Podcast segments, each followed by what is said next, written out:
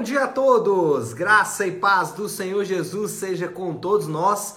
Uma ótima sexta-feira para todos. Hoje é dia 16 de dezembro de 2022. Seja muito, muito bem-vindo ao nosso devocional de hoje. E nesta sexta-feira, terminando aí a nossa semana de devocionais aqui ao vivo, né? Vamos é, falar do 18º dia do devocional Boas Novas de Grande Alegria. Lembrando que no final de semana, no caso do devocional Boas Novas de Grande Alegria, a gente continua fazendo. Então, amanhã você faça o 19 20 dia. Se você não tiver ainda aí é, o devocional com você, você pode baixar aí pela internet, tem isso de maneira gratuita, ou então pelo link que está aí no meu Instagram, você consegue baixar também e acompanhar, fazer aí os devocionais seguindo aí os dias determinados. Tá certo? Hoje, 18º dia, eu vou fazer como eu tenho feito, vou ler o devocional e aí depois a gente faz aí algumas ponderações em relação ao que o nosso amigo Piper vai dizer. João 17, 18 diz: Assim como tu me enviaste ao mundo, também eu os enviei ao mundo. O modelo do Natal para missões. O Natal é um modelo para missões. Missões é um espelho do Natal. Como foi comigo, também é com você. Por exemplo, o perigo. Cristo veio para os seus e os seus não receberam. Assim é com você. Conspiraram contra ele assim é com você. Ele não teve lar permanente, assim é com você. Levantaram falsas acusações contra ele, assim é com você. Chicotearam-no e zombaram dele, assim é com você. Ele morreu após três anos de ministério, assim é com você. Mas há um perigo pior do que qualquer um desses, do qual Jesus escapou, e assim é com você. Em meados do século XVI, o missionário católico Francisco Xavier escreveu para o padre Pérez de Malaca, hoje parte da Malásia, sobre os perigos de sua missão na China. Ele disse: O maior de todos os perigos seria perder a confiança e a convicção da misericórdia de Deus. Perder a confiança nele seria muito mais terrível do que qualquer mal físico que todos os inimigos de Deus juntos pudessem nos infligir, pois, sem a permissão de Deus, nem os demônios, nem os seus ministros humanos poderiam nos impedir no menor grau. O maior perigo que um missionário enfrenta não é a morte, é desconfiar da misericórdia de Deus. Se esse perigo for evitado, então todos os outros perigos perderão seu aguilhão. No final, Deus transforma toda a adaga em um cetro em nossa mão. Como J.W. Alexander diz, cada instante do atual labor será graciosamente recompensado com um milhão de eras de glória. Cristo escapou desse perigo, o perigo da falsa confiança em Deus. Por isso, Deus o exaltou sobremaneira. Lembre-se, nesse advento, que o Natal é um modelo para missões, como eu, também vocês aliás, como eu, vós também. E que missões significa perigo. E que o maior perigo é desconfiar da misericórdia de Deus. Renda-se a essa desconfiança e tudo estará perdido. Vença nisso e nada poderá prejudicá-lo por um milhão de eras. Bom, o Pipe vai dar dois, dois destaques aqui ah, no seu devocional eu vou destacar uma frase dele aqui só para a gente conversar nessa manhã. Ele disse o seguinte: o Natal é um modelo para missões. Missões envolve perigo. E o maior perigo é desconfiar da misericórdia de Deus. A gente tem falado sobre confiar em Deus, esse é um dos temas centrais do Evangelho de Jesus, esse é um dos temas principais do Novo Testamento e de toda a Bíblia. Então, eu quero hoje trabalhar um pouco um outro tema desse devocional do Piper, que é missões. Então, eu vou falar um pouco sobre missões e eu separei três pontos que eu acredito ser fundamental quando nós estamos tratando de missões. Primeiro, somos todos missionários e não existe cristão que não seja missionário. Eu glorifico a Deus porque a nossa igreja, ela é uma igreja missionária, é uma igreja evangelística. E quando a gente fala de evangelho e missões, a natureza do evangelho, ele é missionário. A própria essência do evangelho é Jesus deixando para trás o seu lar para poder levar outros que não tinham lar para o seu lar verdadeiro. Então, a ideia por trás do evangelho, a, essência, a natureza por trás do evangelho é uma, uma natureza missionária. É Cristo deixando para trás o seu lar para que eu e você, que não tínhamos lá, encontrássemos então o nosso lar verdadeiro. Sendo assim, se eu sou evangélico, né, e aí no mais alto grau de significado desta palavra, não ser protestante ou frequentar uma igreja evangélica, mas aqueles que são alcançados pelo evangelho, eles são é, missionários. Por quê? Porque essa é a essência do evangelho. Não há um cristão evangélico que não seja missionário.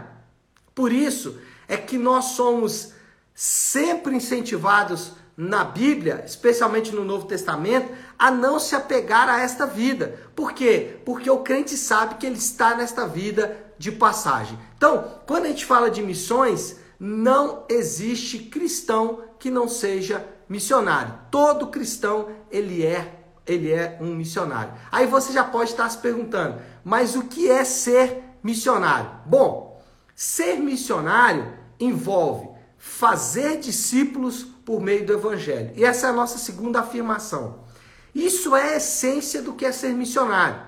Durante muito tempo ficou aquela impressão de que o missionário é aquele que vai para outro país. E isso é parte importantíssima das missões. Às vezes ficou parecendo que ser missionário era quando você pegava e ia para uma cidade, às vezes muito carente, e ali você fazia alguns trabalhos, e isso era ser missionário. Isso é peça fundamental do que é ser missionário. Porém, do ponto de vista bíblico, estas coisas devem estar inseridas em um contexto maior. Jesus, quando nos deu a grande comissão em Mateus 28, ele diz: Ide por todas as nações e fazei discípulos e aí ele vai dizer como nós fazemos discípulos, ensinando, batizando e assim por diante. Então, ser missionário envolve fazer discípulos por meio do evangelho. Aqui, em outras nações ou numa cidade carente. O modus operandi é o mesmo independente do lugar que nós estamos. E é por isso que eu disse que para a glória de Deus, nós somos uma igreja missionária e altamente evangelística. E eu estou falando aqui da igreja nave, porque é a igreja que eu sou pastor. E para a glória de Deus e para nossa felicidade, nós procuramos obedecer esse mandamento Jesus, é, do Senhor Jesus de ser uma igreja missionária e evangelística. Por quê? Porque é uma igreja que ensina o evangelho, e essa é uma igreja evangelística, uma igreja que evangeliza, é uma igreja que prega o evangelho é, as conversões são trabalho do Espírito Santo e é uma igreja que intencionalmente fomenta o discipulado. É uma igreja que trabalha o discipulado de forma muito convicta, como parte da sua própria estrutura de existência. Nesse sentido, é, esse para esclarecer esse segundo ponto, nós podemos aqui, já que a missão envolve fazer discípulos por meio do evangelho, Duas coisas aqui.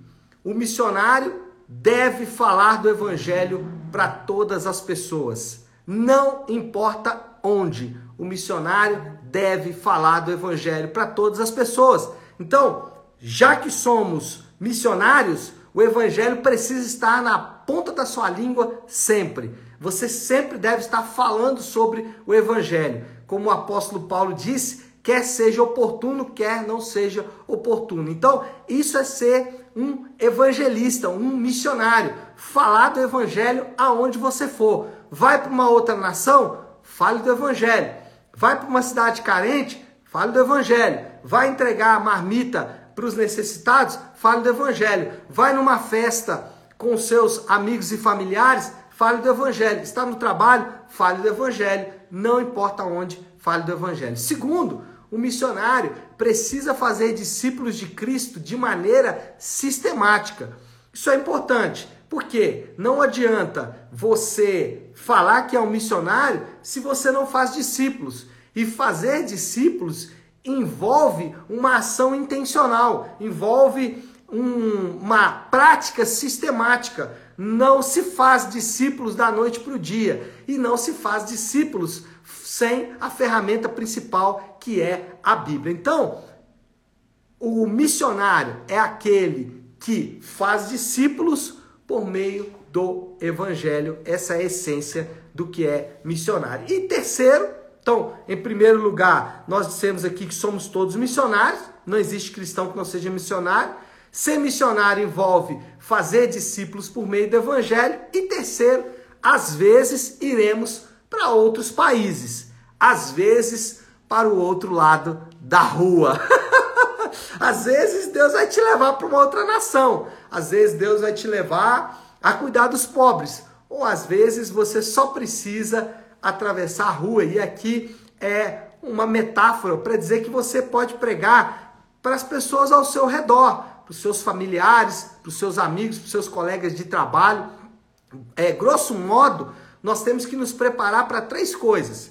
Primeiro, preparar para falar do evangelho para qualquer pessoa ao nosso redor. Segundo, preparar para usar a nossa profissão como maneira de expansão da causa de Cristo. E terceiro, nos preparar sim, talvez, para ir para outros lugares. Talvez você não vá para uma outra nação, mas Deus pode te levar para uma outra cidade aqui próxima ou para um outro bairro. Não importa. O importante é que você tem que estar sempre disposto a ir. Agora, não se esqueça nunca, você não está aqui por acaso. Deus não te colocou nessa rua, nessa casa, nesse, nessa empresa, nessa igreja por acaso. Ele te colocou aí, se você é um missionário, e se você é um cristão, você é um missionário, Deus te colocou aí para você falar do Evangelho de Jesus. Agora, só uma última advertência: cuidado, você e eu não somos chamados para converter pessoas, nós somos chamados para falar do Evangelho.